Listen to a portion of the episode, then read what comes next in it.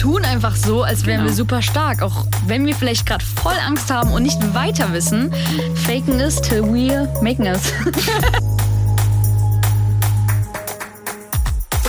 Herzlich willkommen zur zweiten Folge des Einfach Nein Selbstverteidigungspodcasts von UFM. Heute geht's um Körpersprache und die fünf Phasen der Gewalt. Die werden wir euch später noch mal ganz in Ruhe erklären. Jetzt aber starten wir erstmal mit dem Schrei. Ich bin Eileen und neben mir sitzt Alicia, hallo. Hallo und schön, dass ihr heute wieder unseren Podcast anhört. Ähm, wir haben in der letzten Folge den Schrei angeteased und wir würden ihn gerne heute nochmal mit euch zusammen üben und einfach mal erklären, ja, wie wir denn richtig stark aus dem Bauch heraus schreien können. Okay, eine Frage, die sich vielleicht einige von euch stellen, ist, Warum ist Schreien jetzt so essentiell? Warum haben wir letztes Mal gesagt, das ist einer der besten Strategien gegen Gewalt? Und es gibt mehrere Gründe dafür. Genau, also das eine ist, ähm, das ist vielleicht wirklich das Wichtigste, dass wenn wir schreien, werden in unserem Körper einfach zusätzliche Kräfte freigesetzt. Das hört jetzt vielleicht komisch an, aber es ist wirklich so. Ihr könnt es auch mal testen, wenn ihr ein Marmeladenglas nicht aufbekommt zum Beispiel. Sehr alltägliches Beispiel. Und wenn ihr das mit einem richtig lauten Schrei macht, dann kann man aus irgendeinem Grund mehr, ähm, mehr Kraft ausüben. Und das funktioniert halt auch in einer, in einer gefährlichen Situation. Das Zweite ist, ähm, es ist ein Startschuss für euch selbst. Also der Schrei ist wirklich, ähm, das ist so, jetzt geht's los! Und äh, ich höre nicht auf, los. ja genau. es ist ein Also, Startsignal. Ja. Natürlich ist es so, dass wenn wir schreien, der Täter oder die Täterin in den meisten Fällen nicht erwartet, dass wir uns wehren, in, in keiner Weise. Und wenn wir dann laut sind und super laut schreien, dann erschreckt er sich auf jeden Fall. Und wir haben die Möglichkeit, weiterzumachen. Entweder gehen wir raus aus der Situation oder wir hauen halt drauf, zum Beispiel.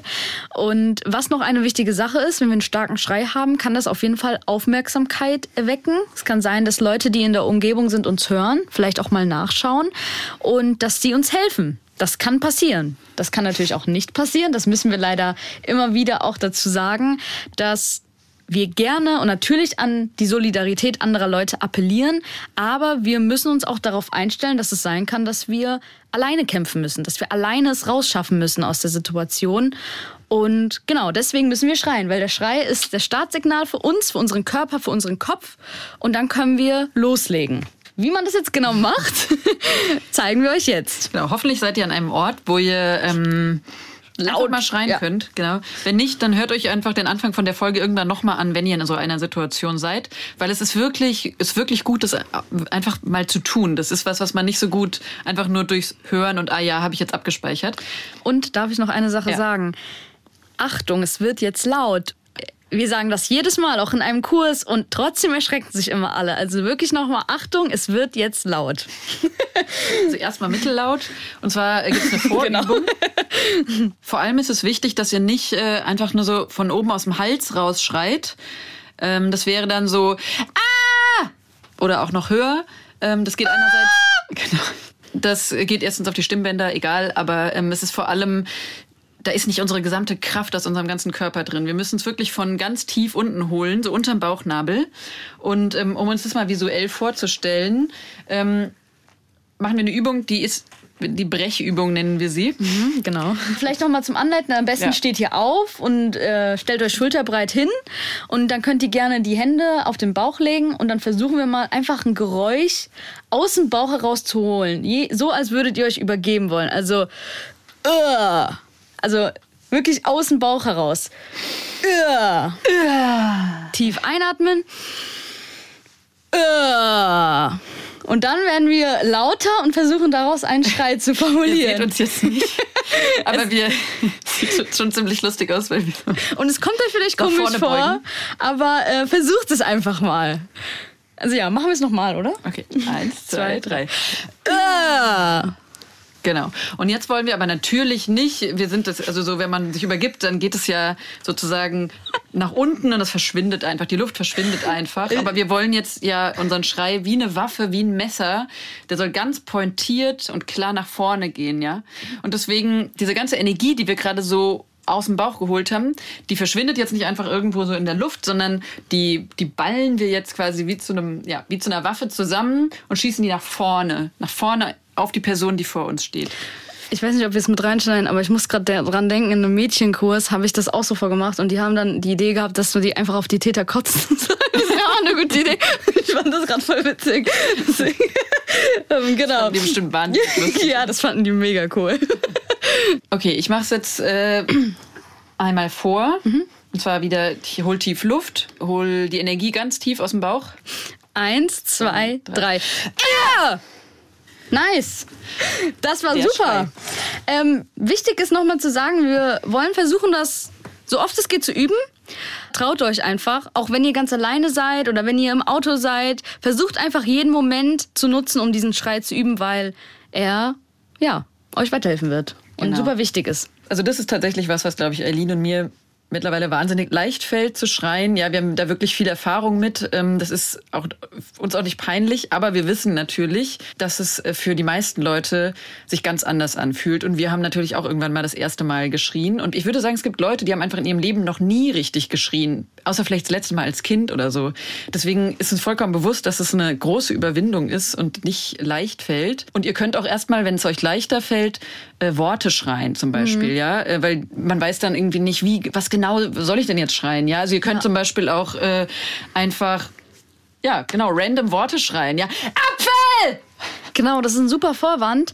Und das ist eigentlich sowas von egales, was wir schreien, weil solange wir einfach unsere Stimme erheben, können wir wirklich alles schreien. Also versucht einfach mal euch langsam ranzutasten. Man muss ja jetzt auch nicht so ultra laut schreien fürs erste Mal, sondern einfach mal langsam anfangen, einmal schreien, dann ein bisschen lauter werden, noch ein bisschen lauter und dann einfach mal austesten, wie weit man gehen kann.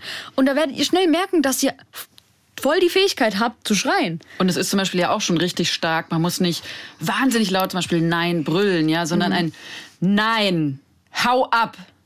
Das ist erstmal auch völlig ausreichend, ja. Es, wir, so. Gut. Aber jetzt kommen wir endlich zum Thema Körpersprache. Und ihr habt euch vielleicht auch schon gefragt, was es denn mit unserem Podcast-Cover auf sich hat und warum da eine Katze drauf ist. Ich meine, Katzen und sind natürlich immer gut, aber. Die Katze hat viel mit der Körpersprache zu tun, denn tatsächlich benutzen wir die Katze als Beispiel für Mädchenkurse, indem wir da die Körpersprache nochmal deutlich machen. Also ihr müsst euch vorstellen, wenn wir jetzt eine Katze halten äh, und die ist super glücklich, dann schmust die mit euch und äh, schnurrt vielleicht und ähm, wenn eine Katze nicht mehr gehalten werden will oder nicht mehr gestreichelt werden will, dann zeigt sie das auch, indem sie halt unruhig wird, sie bewegt sich, sie steht vielleicht auf, will weg. Und wenn wir dann versuchen, die Katze trotzdem festzuhalten, dann kratzt sie, dann faucht sie und dann kämpft sie. Und ähm, wenn sie keinen Bock drauf hat, dann zeigt sie das halt. Ja, das ist halt eine sehr gute Metapher, um zu zeigen, dass wir eigentlich genauso wie die Katze handeln wollen.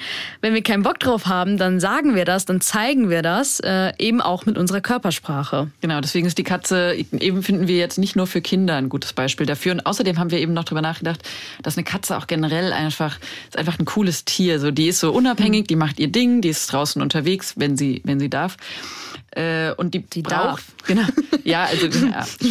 und die braucht Menschen nicht. Also die lässt sich gerne von denen füttern. Ne? Die hat auch vielleicht mal Lust zu schmusen, mal abends bisschen auf dem Sofa zu chillen, aber die ist halt nicht angewiesen darauf, dass die Menschen sie irgendwie mögen oder so. Die ist einfach, die genügt sich selbst und deswegen finden wir die auch ein gutes, äh, gutes Symbol für unseren Podcast. Genau und deswegen wollen wir so leben, wie die Katze es tut, unabhängig und nur das tun, woraus sie Lust hat.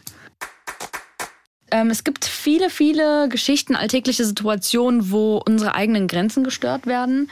Und ja, die müssen wir erstmal selbst wahrnehmen und erkennen und dann eben für unsere Grenzen einstehen. Ähm, ihr kennt sicher alle eine Situation, in der ihr ähm, zum Beispiel in der Bahn, ihr sitzt ähm, in so einem, auf so einem Zweiersitz, so macht halt euer Ding und dann setzt sich jemand neben euch und irgendwann fällt euch auf, so, okay, krass, der ist mega breit und ähm, irgendwann merkt ihr so, okay, ich bin gerade ohne, dass ich es gemerkt bin, halt extra einfach so ausgewichen, um dieser unangenehmen Situation zu umgehen, dass sich die Oberschenkel berühren. Und irgendwann achtet, wenn man drauf achtet, sieht man auf einmal so, äh, Moment mal, der Typ neben mir nimmt eigentlich gerade so anderthalb Sitze ein und ich eigentlich einen halben. Ich glaube, das ist eine Situation, die wirklich Leute, die öffentlich Nahverkehr fahren, ziemlich oft kennen oder im Zug.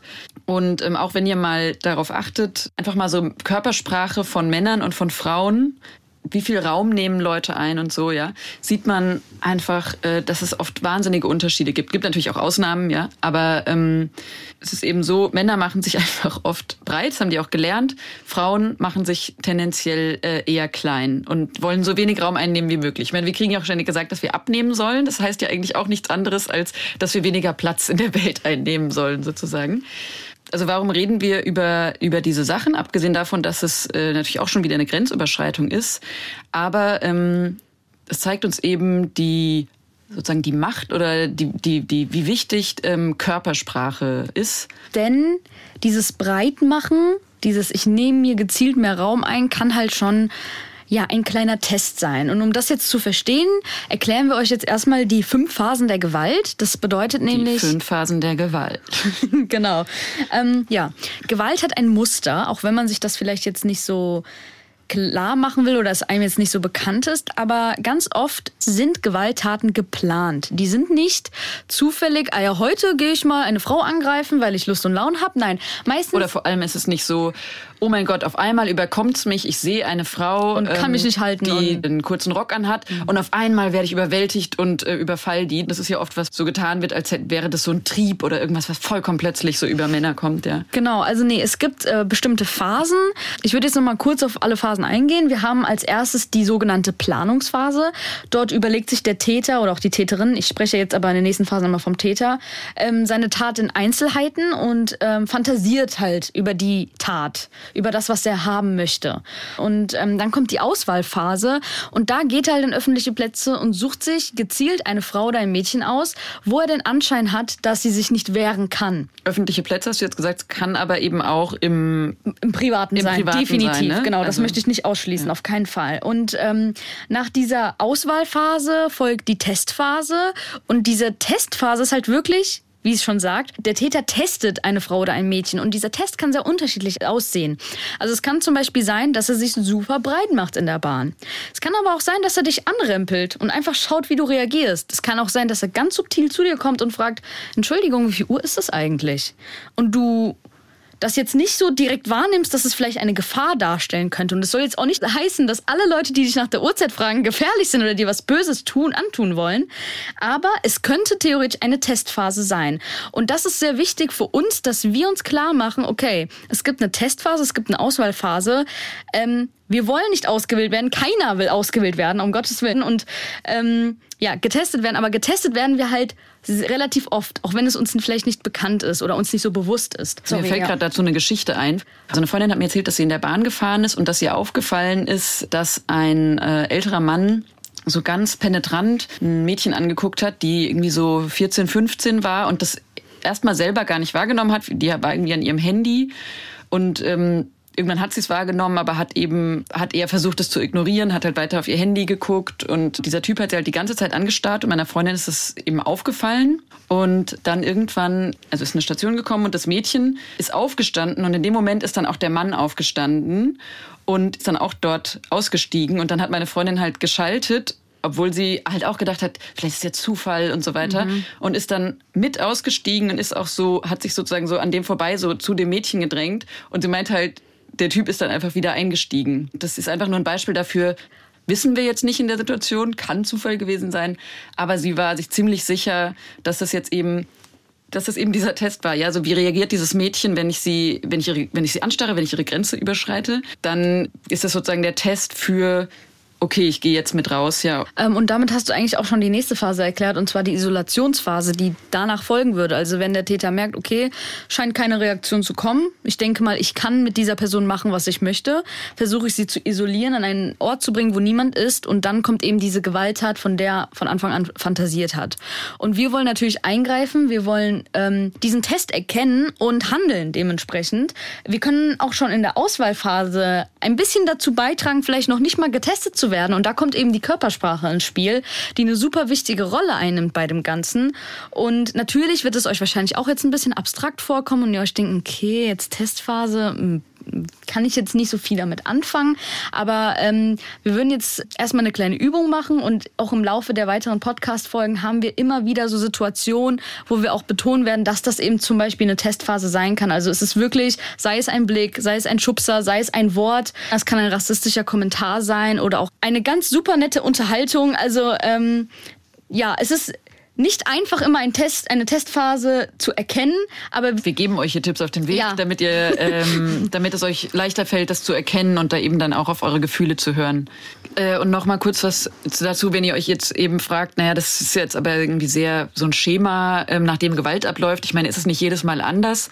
Äh, das stimmt natürlich, aber ähm, wir haben ja beim letzten Mal schon gesagt, dass, dass diese Inhalte darauf basieren auch ganz viel, was Frauen halt auch in Kursen dann wieder erzählt haben von ihren eigenen Erlebnissen ähm, oder was auch Studien gezeigt haben. Und das ist eben immer weiterentwickelt worden, diese, diese Inhalte. Und natürlich ist das ein Muster oder so ein Modell mit diesen Phasen. Aber es ist einfach deutlich geworden, als Leute angefangen haben, sich so damit zu beschäftigen, dass einfach aufgefallen ist, dass es ganz oft nicht spontan und rein zufallsmäßig passiert ist, sondern, was heißt passiert ist, also dass Menschen diese Taten begangen haben, sondern dass dann rauskam, dass die, ähm, die Opfer, sage ich jetzt mal, gesagt haben, ach, den Typ, den habe ich doch vorher schon mal da und da gesehen. Oder da gab es doch vorher schon irgendeine Art von Interaktion oder so. Ähm, Alicia, du hast ja jetzt gerade schon so ein bisschen gestockt bei dem Wort Opfer. Und ähm, ja. ja, wir wollen eigentlich dieses Wort gar nicht erst in den Mund nehmen, weil keine Person auf dieser Welt ist ein Opfer. Und ähm, mit diesem Begriff reduziert man irgendwie eine Person schon so dieses ähm, Label irgendwie. Genau, ne? dass sie schwach ist, dass sie sich nicht wehren kann. Und wir wissen ja gar nicht, was die Person in dem Falle nicht vielleicht alles schon versucht hat zu tun. Und deswegen wollen wir versuchen, dieses Wort einfach gar nicht erst zu benutzen. Aber man merkt, das fällt uns auch schwer und wir machen es automatisch, weil es einfach so in uns drin ist. Also klar, du hast voll recht, Eileen. Ähm, niemand ist ein Opfer, egal wie wir uns verhalten. Aber Menschen, die Gewalt planen und ausüben, die sehen das natürlich anders. Die gucken auf die Welt auf der Suche nach potenziellen Opfern, ja. Und das ist total schon wieder so eine komische, so ein schmaler Grad, worüber wir hier sprechen, ja. Aber diese Menschen schauen eben da auf bestimmte Verhaltensweisen und eben auch Körpersprache. Wie gibt sich eine Person? Wie reagiert sie, wenn ich sie irgendwie auf die Art angucke oder anspreche? Und ziehen daraus Schlüsse, ob, ob sie diese Person eben eventuell angreifen. Jetzt kommen wir zum zweiten wichtigen Thema unserer heutigen Folge und zwar Körpersprache. Wir haben es ja auch schon angedeutet. Es ist super wichtig, äh, dass wir uns mit unserer Körpersprache befassen, weil sie auch schon in der Auswahlphase einen super großen Einfluss darauf hat, ob wir vielleicht getestet werden oder nicht. Und damit wir das noch mal ein bisschen besser verstehen, machen wir jetzt zusammen eine kleine Übung. Es wäre super cool, wenn ihr mitmacht, wenn ihr gerade die Möglichkeit habt. Ihr könnt euch gerne vor einen Spiegel stellen oder wenn ihr vielleicht gerade zu Hause allein seid, einfach mal durch die Wohnung laufen. Denn ich würde jetzt die äh, Übung anleiten, nochmal vorher erklären und die Alicia würde dann die Übung mit euch zusammen machen. Mhm. Und dann würden wir die gemeinsam auswerten und schauen, was sie uns zeigt, warum wir das Ganze machen. Okay, ich stehe jetzt mal auf. Also, ähm, ich werde jetzt gleich mehrere Situationen beschreiben und ich möchte, dass ihr euch in diese Situation hineinversetzt und euch dementsprechend bewegt. Also am besten wäre es, wenn ihr durch den Raum lauft. Es kann natürlich aber auch sein, dass ihr einfach vorm Spiegel steht, das ist kein Problem. Ihr müsst nicht zwingend stehen. Es wäre aber für die Übung besser, wenn man so sich ein bisschen bewegt. Und dann soll man sich in die Situation hineinversetzen und einfach mal auf seinen Körper achten und schauen, ähm, was passiert mit dem Körper. Also wie sind die Schultern, wie sind die Hände, wie sind die Füße, laufe ich schnell oder wie ist mein Gesicht? Gesichtsausdruck, also dass man einfach mal wahrnimmt, wie bin ich gerade, wenn ich in so einer Situation bin. Und wenn es dann eine neue Szene gibt, klatsche ich einmal in die Hände und dann werde ich eine neue Situation beschreiben. Und wenn ihr gerade mit Freunden zusammen chillt, dann äh, ja, macht den Podcast doch gerade mal lauter, dann können nämlich alle mitmachen und dann könnt ihr auch mal beobachten, was eure Freunde vielleicht so machen, weil die haben vielleicht eine komplett andere Körpersprache als ihr. Super. Seid ihr ready? Bist du ready? Ja. okay, sehr gut. Dann fangen wir jetzt an. Du bist traurig. Deine beste Freundin zieht weg und ihr werdet euch eine sehr, sehr lange Zeit nicht mehr wiedersehen. Ihr habt so gut wie alles zusammen erlebt und gemacht und du bist einfach super traurig gerade und weißt einfach nicht, wie du so lange von ihr getrennt sein sollst. Das macht dich wirklich richtig fertig und du fühlst dich super alleine und einsam und könntest gerade einfach nur heulen. Du bist verloren. Du wolltest eine gute Freundin besuchen gehen, bist aber bei der falschen Haltestelle ausgestiegen und in irgendeinem komischen Industriegebiet gelandet. Und du warst hier noch nie und bist total verwirrt, weil du nicht genau weißt, wo du hin musst. Und jetzt ist auch noch dein Handy-Akku und du weißt nicht so ganz genau, wie du zurückfinden sollst, weil es keine andere Haltestelle gibt. Und du hast dich offensichtlich sehr verlaufen und weißt gar nicht so genau, wo du hin musst. Du fühlst dich total verloren und weißt nicht weiter. Du hast Angst. Du hast dich verlaufen und hast das Gefühl, dass du verfolgt wirst von irgendjemanden oder von irgendetwas. Du kannst nichts sehen, aber du hast das komische Gefühl im Bauch, dass dich jemand beobachtet. Und du kannst aber niemanden sehen in deiner unmittelbaren Umgebung. Und du hast wirklich ein sehr, sehr komisches Gefühl im Bauch und willst ganz, ganz schnell weg von hier. Und wärst am liebsten jetzt zu Hause und fühlst dich total unwohl und hast Angst.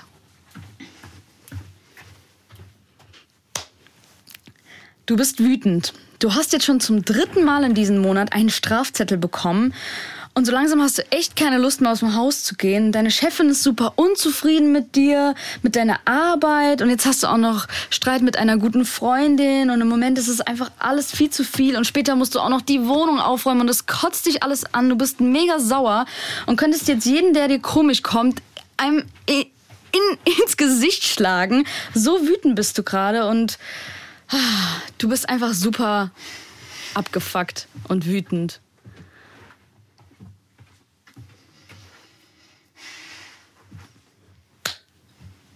Du bist glücklich. Corona ist endlich vorbei und du hast Urlaub. Du kannst jetzt endlich wieder an den Strand und dich sonnen, die Sonne genießen, leckeres Eis essen, mal wieder ins Restaurant gehen und einfach dir von Herzen gönnen und du bist einfach total glücklich mit deinem Leben. Alles scheint wieder normalisiert zu werden und du bist einfach super happy und es könnte dir nicht besser gehen.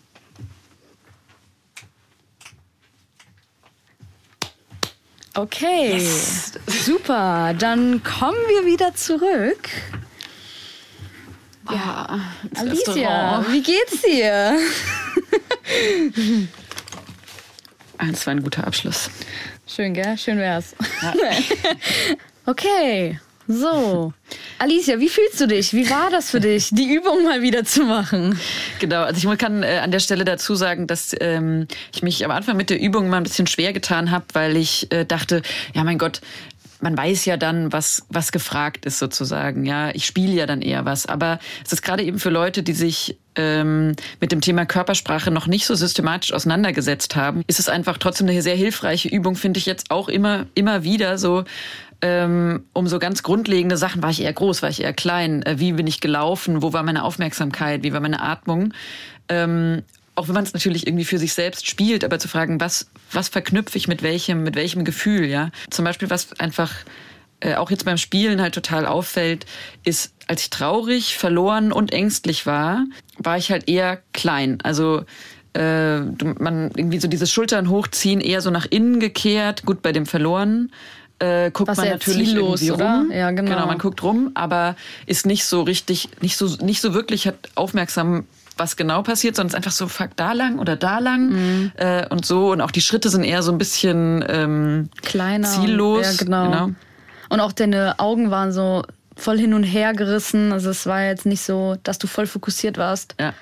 Äh, Bei der Angst ist mir aufgefallen, dass ich automatisch so klein geatmet habe. Also so okay.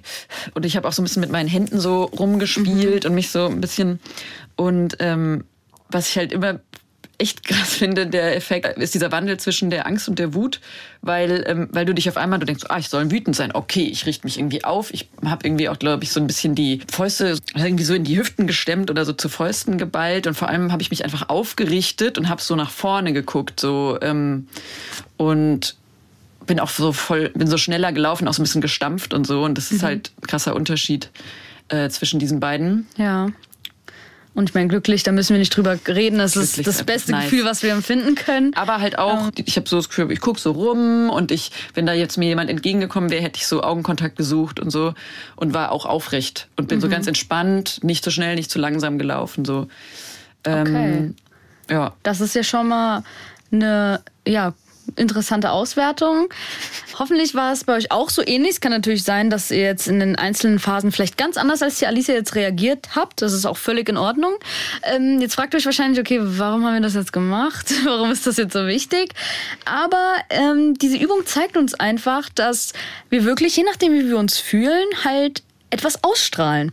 Und es kann halt sein, dass wenn wir vielleicht traurig sind oder gerade ängstlich sind, dass wir halt eher was ausstrahlen, wo wir ein bisschen angreifbar sind, als wenn wir vielleicht wütend oder super glücklich durchs Ge Leben gehen. Und ich meine, genau das ist ja auch das, was wir haben wollen. Wir wollen happy sein, wir wollen glücklich eben durchs Leben gehen. Und äh, wenn etwas komisch ist, dann wollen wir bereit sein, uns zu wehren. Und wir wollen nicht in eine ängstliche Haltung gehen, sondern wir wollen uns schön groß machen und aktiv werden. Das heißt also im Umkehrschluss, Angst macht uns klein, Angst macht uns passiv. Wir wollen diese Angst halt, wenn wir sie spüren, halt versuchen abzulegen und sie umzuwandeln und vielleicht wütend werden und versuchen, diese Wut rauszulassen. Genau, also ich würde sagen, das ist auch so ein ganz, ganz zentraler Punkt an unserem Kurs, ist dieser, dieser Moment. Natürlich ist es total normal, Angst zu haben. Und es ist ja auch oft richtig, Angst zu haben, weil es eben nämlich uns sagt, Gefahr, Gefahr, Gefahr, irgendwie, du musst was machen. Und dann ist aber eben das Problem, dass Angst ist zwar ein guter Warnmoment, aber es ist eben kein gutes, kein guter Modus für Kampf und Verteidigung.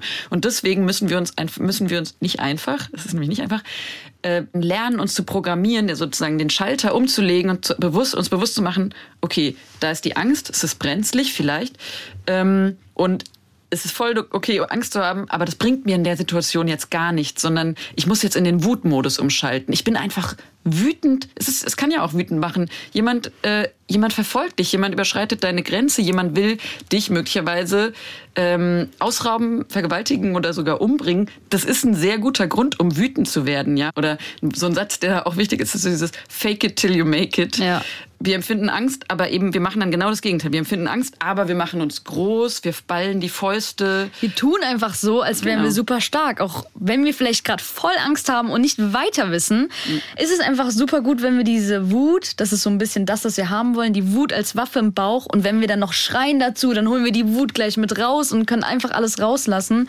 Und ähm, ja, faken is till we making us. also, ähm, genau, also wir wollen einfach, auch wenn wir vielleicht uns gerade nicht so super toll fühlen, wollen wir einfach trotzdem der Außenwelt zeigen, dass wir stark sind und dass, auch wenn wir gerade traurig sind oder was auch immer, uns nicht davon irgendwie beirren lassen und uns nicht davon klein kriegen lassen und dass man nicht mit uns machen kann, was man möchte. Ja, und das kommt dann auch wieder zurück zu den fünf Phasen der Gewalt, dass wir einfach, indem wir super selbstbewusst durch die Welt laufen und stark sind und aufrecht sind, halt zum Beispiel auch in dieser Auswahlphase einen Einfluss drauf haben, ob wir überhaupt ausgewählt werden. Und ich glaube, das sollten wir vielleicht nochmal besprechen. Wie sieht denn überhaupt ein selbstsicherer, aufrechter, selbstbewusster Gang aus? Oder wie gehen wir denn selbstbewusst durchs Leben? Das ist jetzt eigentlich eine ganz schöne Übung, die kann man auch ganz locker in der Öffentlichkeit machen. Genau. Wichtig ist, ähm, genau, aufrecht stehen, Schultern zurück, Genau, Brustbein raus, sagt Zanima. Ähm, geradeaus gucken, ja, Augen einfach locker, locker nach vorne. Wenn es, wenn es ums Thema so Wut oder Stärke zeigen geht, kann man halt wirklich so ein bisschen die äh, Fäuste ballen oder in die Hüften stemmen.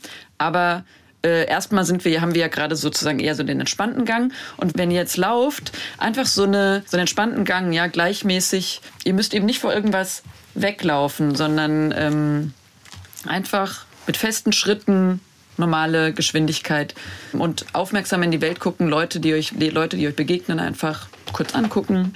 Genau. Okay. Ihr könnt die Leute angucken, ihr könnt, wenn ihr wollt, die Leute anlächeln, ihr müsst sie aber auch nicht anlächeln. Und dann einfach versuchen, ja, selbstbewusst und aufrecht ähm, ja, durchs genau, Leben eben, zu laufen. Äh, auch nochmal auf die Atmung achten, also einfach tief, entspannt ein- und ausatmen. Das hilft immer sehr. Und äh, was eben auch nochmal wichtig ist, natürlich, ähm, wenn ihr nicht zu jeder Zeit äh, so diesen vermeintlich perfekten Gang und äh, alles, was wir jetzt gerade gesagt habt, umsetzt, dann seid ihr noch lange nicht schuld, ähm, wenn, äh, oder es ist immer noch nicht in eurer Verantwortung, wenn äh, jemand euch angreift oder es versucht. Und es ist auch vollkommen, also ich meine, wir wollen euch überhaupt nicht sagen, dass ihr nicht, wenn ihr einfach Bock habt, auch einfach mal eine Stunde in der Bahn in euer Handy gucken könnt oder einfach mal in euch gekehrt sein könnt. Das sind wir ja alle. Das ist das ist menschlich und es ist richtig. Uns geht vor allem darum, in Situationen, wo wir eben das Gefühl haben, also da ist irgendwie was, was sich nicht gut anfühlt, dass wir dann bewusst diesen Schalter umlegen können. Aber natürlich wollen wir euch jetzt nicht sagen, wie ihr äh, jederzeit ja. durch die Welt laufen sollt. Ja? Nee, also ich glaube, das ist auch nochmal wichtig. Es ist ein Repertoire an Strategien, die wir euch hier mitgeben und jeder von euch soll sich selbst die Sachen, die sie gut findet oder die er gut findet, rausziehen und ähm, dementsprechend leben und handeln. Wir können euch aber empfehlen oder merken es auch selber, wenn wir immer versuchen, aufrecht zu gehen, dass wir uns das einfach irgendwann angewöhnen. Und irgendwann gehst du automatisch immer aufrecht und super selbstbewusst. Also ich bin nicht immer aufrecht. Ja, nein, also ja, aber ich meine, es ist einfach, glaube ich, auch eine Übungssache, weil wenn man selbst vielleicht erstmal merkt, oh, es gibt doch noch eine andere Haltung, wie ich laufen kann oder wie ich mich verhalten kann, dann ist es genau wie dasselbe mit dem Schrei. Wer jetzt nicht schreit, der wird sich denken, komisch. Aber wenn ich jetzt jeden Tag schreie, ist das für mich super selbstverständlich. Und ich glaube, deswegen sollte man einfach mal es ausprobieren. Und wenn man sich halt heute nicht danach fühlt, dann macht man es nicht. Das ist doch vollkommen in Ordnung. Aber du hast sehr gut ähm, das nochmal angesprochen, wenn wir in einer komischen Situation sind. Und da ist halt wieder dieses Stichwort komische Situation. Wie erkennen wir das? Am Bauchgefühl erkennen wir das. Und daran können wir uns auch orientieren, dass wir einfach, wenn wir wirklich uns komisch fühlen, dementsprechend handeln, unsere Gangart ändern und ähm, auch die Wut so wieder aktiv im Bauch haben und die einsatzbereit ist. Jetzt, jetzt hören wir ähm, eine Empowerment-Geschichte. Wir haben ganz verschiedene Personen gefragt, ob sie uns Geschichten oder Situationen aus ihrem Leben erzählen können, ähm, in denen sie sich empowered gefühlt haben, also aus denen sie gestärkt rausgegangen sind, wo sie sich selbstbewusst gefühlt haben. Und eine davon hört ihr jetzt. An dieser Stelle ein kurzer Hinweis. In dieser Geschichte geht es unter anderem um körperliche Gewalt an einem Kind. Wenn ihr euch nicht damit wohlfühlt, dann scrollt doch einfach drei, vier Minuten äh, nach vorne und überspringt das Ganze. Ich war schon immer ein ängstliches Kind. Ich weiß auch nicht, woher diese Ängstlichkeit kam. Vielleicht, weil meine Mutter uns das irgendwie übertragen hat, weil sie selbst sehr ängstlich war.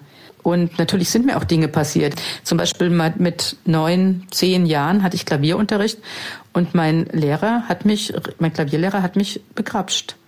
Der hat mich am ganzen Körper gestreichelt, während ich Klavier meine Fingerübungen gemacht habe. Und hat, mir, hat dabei so getan, als wäre das was ganz Normales und als wäre das ganz liebevoll.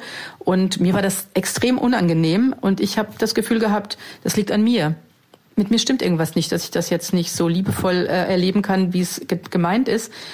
Und ich hatte, ich habe das auch nie meinen Eltern erzählt. Ich habe dann einfach ja, ich, meine Eltern hielten mich für trotzig, äh, weil ich gesagt habe, ich habe keine Lust mehr Klavier zu spielen und ich habe das dann durchgesetzt, dass ich nicht mehr Klavier spielen muss, aber ich habe nie gesagt, woran es lag. Als ich dann eine junge Erwachsene war und auch mein erstes Kind bekommen hatte, da kamen die Ängste zurück, die ich in meiner Kindheit gehabt hatte. Da ähm, hatte ich sogar manchmal Panikattacken. Ich weiß noch, ich bin einmal ähm, von der Arbeit nach Hause gefahren und auf einmal bekam ich so eine Panik, dass ich nicht mehr weiterfahren konnte ganz ohne irgendeinen Anlass eigentlich und musste auf dem Standstreifen in der Autobahn nachts um halb zwölf anhalten, bis ich dann irgendwann wieder weiterfahren konnte. Das war ganz schrecklich. Und ähm, dann hat mir eine Frau erzählt, ähm, sie hätte so einen tollen Selbstverteidigungskurs gemacht. Und dann habe ich mich da auch angemeldet. Und dieses eine Wochenende, das war ein Wochenendkurs, der ging über Samstag, Sonntag der hat mein ganzes Leben verändert. Der hat mein ganzes Weltbild, mein ganzes Selbstbild verändert. Das klingt jetzt komisch, aber es ist wirklich so. Zwei Tage äh, Selbstverteidigungskurs haben mein ganzes Leben verändert. Und zwar deshalb, weil wir haben geschrien, also ich habe gelernt zu schreien. Ich wusste natürlich, dass ich eine Stimme habe, aber als Kind wurde die immer unterdrückt. Aggressionen aller Art wurden unterdrückt. Wenn man laut wurde oder ein Schimpfwort sagte, bekam man sofort eine Ohrfeige. Und ähm, schreien und überhaupt schreien zu dürfen und aber auch schreien zu können, tief in den Bauch zu atmen, aus dem Bauch raus zu schreien und wie kräftig dann die Stimme ist, ähm, das war eine Erfahrung, die ich eigentlich zum ersten Mal bewusst gemacht habe in diesem Kurs. Diese Veränderung wirkte sich bis in meine Träume hinein aus. Ich hatte schon als Kind ähm, und auch später noch ganz oft Albträume. Nach meinem ersten Selbstverteidigungskurs nie wieder. Und das ist bis heute so geblieben. Ich krieg echt Gänsehaut bei diesen Sachen. Mit ja, Ernst. Also ich finde es voll krass. Ich meine, es sind jetzt mehrere Sachen auf einmal gewesen. Mhm. ja, ich weiß nicht, irgendwie bringt mich so voll zum, zum, zum Nachdenken und ich finde diese echt stark. Ähm, worauf ich aber nochmal konkret äh, eingehen wollte, ist dieser, ähm, ist der Teil, den sie erzählt, ähm, als sie als Kind diesen Klavierunterricht äh, hatte. Weil eigentlich würde man ja jetzt vielleicht nicht denken, dass das eine empowernde Geschichte war oder eine, ähm, sondern es war eigentlich ziemlich schrecklich. Aber man kann es auch ganz anders sehen. Man kann nämlich sagen, sie hatte überhaupt keine Begriffe dafür, weil ihr in ihrer Generation und in ihrem Elternhaus und so nicht gesagt wurde, dass es Erwachsene gibt, die sowas machen und dass es, dass sie das nicht dürfen und dass sie sich dagegen wehren darf und ähm, sie da eigentlich total alleine gelassen wurde damit und dass sie trotzdem eben dieses Gefühl hatte, dieses, dass sie einfach gemerkt hat, das ist einfach ganz falsch, dass dieser Mann mich jetzt anfasst auch wenn sie es dann erstmal sich die Schuld gegeben hat, aber sie hat dann, ähm, das war ihren Eltern nicht erzählt, aber sie hat erreicht, dass sie nicht mehr in diesen Unterricht gehen muss, ja. Und ja. klar kann man jetzt sagen, äh, dieser Lehrer wurde erst wurde nicht gestoppt und wer weiß, was er sonst noch gemacht hat und so, aber das ist ja erstmal nicht ihre Aufgabe als Kind, sondern sie hat als das Kind, das sie war, das überhaupt keine Begriffe hat, darüber zu sprechen, das einzige gemacht, was ihr was für sie der Ausweg war, ja. Und das ist einfach nochmal ein Beispiel für das, äh, was wir, glaube ich, auch schon mal angesprochen hatten, so jede Person macht in der Situation das, was sie kann. Und es geht nicht darum, es gibt irgendwie so eine Messlatte, das hier ist perfekt und wer nicht ja. da dran kommt, hat es halt falsch gemacht, ähm, sondern wir gehen halt alle mit total unterschiedlichen Voraussetzungen äh, dran. Auch jede Situation ist einfach anders und jede Strategie, die wir finden, ist, ist richtig letztlich. Genau wir kommen wieder auf das Bauchgefühl zurück. Das Bauchgefühl gibt uns wirklich so eine Art Signal, dass etwas nicht stimmt. Dass es ist wirklich der Bauch, der sich vielleicht zusammenzieht oder man hat irgendwie, einem ist übel, irgendwie, irgendwas ist da nicht in Ordnung und da müssen wir mal hinhören und darauf vertrauen und schauen, okay, was ist denn gerade nicht in Ordnung? Was gefällt mir gerade nicht an dieser Situation? Wer ist hier? Wer macht was und warum habe ich dieses Gefühl im Bauch? Und ähm, genau, in vielen Situationen ist nämlich nicht klar, ob es vielleicht gerade gefährlich ist oder nicht gefährlich ist. Und wir müssen einfach versuchen, unseren eigenen Gefühlen zu vertrauen und ähm, dementsprechend zu handeln. Leider kommen wir da aber auch in ein kleines Dilemma rein bezüglich des Bauchgefühls weil wir ja auch so erzogen worden sind, dass wir rassistische Stereotype verinnerlicht haben. Genau, oder zum Beispiel, dass ganz viele Frauen, wenn die erzählen, wer ihnen Angst macht, dann sind das auch ganz oft, ja, so Leute, die irgendwie auf der Straße äh, lungern oder, oder die halt auf der Straße schlafen oder ähm, die Drogen nehmen oder sowas. Und genau, wir haben einfach so Bilder im Kopf, dass das sind diese gefährlichen Leute, also viele von uns zumindest. Aber wir können es eben, haben wir auch schon mal gesagt, wir können einfach nicht sehen, wir können nicht sehen, wer ein Täter ist oder eine Täterin. Wir können es theoretisch sogar in manchen Fällen selber sein. Ähm, und es kann eben eine Person sein, die uns ganz nah ist. Es kann eine Person sein, die uns auf den ersten Blick total vertrauenserweckend erscheint. Und ähm, deswegen ist es ein bisschen schwierig, weil wir würden sonst, wir würden immer sagen, traut euren Gefühlen, traut eurem Bauch und eure Sicherheit geht immer vor. Aber gleichzeitig, gleichzeitig macht euch einfach bewusst und hinterfragt euch auch mal, ähm, nehme ich bestimmte Menschen automatisch als gefährlich wahr und andere und anderen vertraue ich einfach blind, weil das kann ja auch eine Gefahr ja, sein, ja. Definitiv. Und deswegen muss man sich halt wirklich fragen, okay, warum ist es gerade komisch? Und versuchen, dem Gefühl dann zu folgen und auch zu vertrauen. Also manchmal hat man vielleicht auch einfach keine Lust und deswegen ist es alles komisch und dementsprechend soll man mal handeln. Also ja, und ich habe da ein kleines Beispiel, was mir zum Beispiel auch im Hauptbahnhof passiert ist, dass einfach ein Mann mich gefragt hat, ähm, kann, Entschuldigung, kann ich Sie was fragen? Und ich fand es irgendwie doof und ich hatte keinen Bock und dann habe ich einfach gesagt Nein.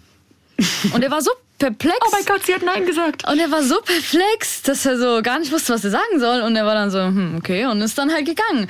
Und in dem Moment hatte ich halt einfach keine Lust und ich wusste auch nicht, irgendwie war alles komisch und ich habe einfach Nein gesagt. Und eigentlich würde man jetzt nicht erwarten, dass jemand sagt, kann ich Sie was fragen, dass man sagt, nein, sondern man sagt, ja, okay, ja klar, sag doch, was willst du? Ähm, und ich glaube, das ist einfach so ein bisschen das, wo man sich selbst einfach vertrauen soll, seinen Gefühlen, wie geht's dir gerade, was willst du gerade? Das ist wirklich das Wichtige. Was möchte ich jetzt gerade? Und dementsprechend soll man auch handeln und muss nicht unbedingt Rücksicht auf die Person nehmen, die einen vielleicht gerade irgendwie belästigt. Ja. Und es ist genau das Gleiche. Wir wurden so erzogen, dass wir schön höflich sind und allen helfen und super freundlich sind. Aber wenn wir uns gar nicht danach fühlen, dann dann müssen wir das nicht tun. Und das muss uns halt bewusst werden.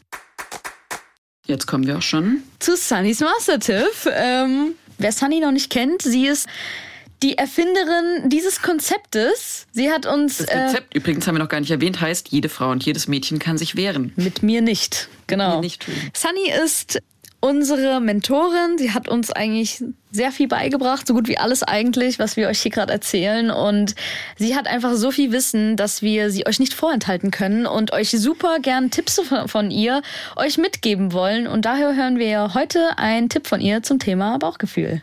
Wir müssen einfach unsere Aufmerksamkeit äh, verstärken für unser Umgeben, wo wir sehen, wie wir uns auch fühlen. Einfach lernen, innerlich zuzuhören und nicht zu verdrängen. Die, die klassische Beispiel ist, ähm, wir sind äh, mit Freunden zusammen und du hast eine komische Gefühle für eine, eine Person und du sagst, ja, ja, das, irgendwas stimmt nicht äh, mit ihm. Und deine Freunde sagen, doch, er ist wirklich ganz nett. Ja, so wir lassen unsere Gefühle ausreden. So, wir müssen dabei bleiben. Wenn was nicht stimmig für uns ist, dann ist das nicht stimmig. Und einfach innerlich zuhören, ist das für mich in Ordnung? Oder ist das nicht in Ordnung? Und lass dich nicht von anderen Leuten ablenken oder ausreden. Bleib bei dir und deine Gefühle. Genau, was ich sehr schön finde, nur so zum zum Mitnehmen für diese Folge die eigenen Gefühle ausreden lassen. Genau, das können wir uns merken. Wir haben jetzt äh, diese Folge viel darüber gesprochen, äh, wie wir Grenzverletzungen ähm, erkennen, warum wir sie früh abstoppen sollten, etc. Und beim nächsten Mal reden wir eben ganz konkret darüber, wie wir dann in diesen Situationen reagieren können, was für Strategien wir uns überlegen können, wie wir auf eher subtilere Übergriffe und wie wir aber auch gegen richtig krasse Belästigungen eben unterschiedlich reagieren können. Und ähm, genau, Konfrontationstraining, Konfrontationsprinzipien nennen wir es bei uns im Kurs. Und genau, das besprechen wir in der nächsten Folge.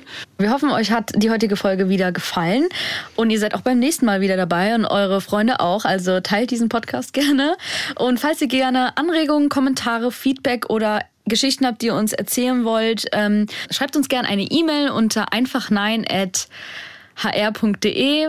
Ich bin Eileen, neben mir sitzt Alicia und wir sehen uns das nächste Mal. Ciao.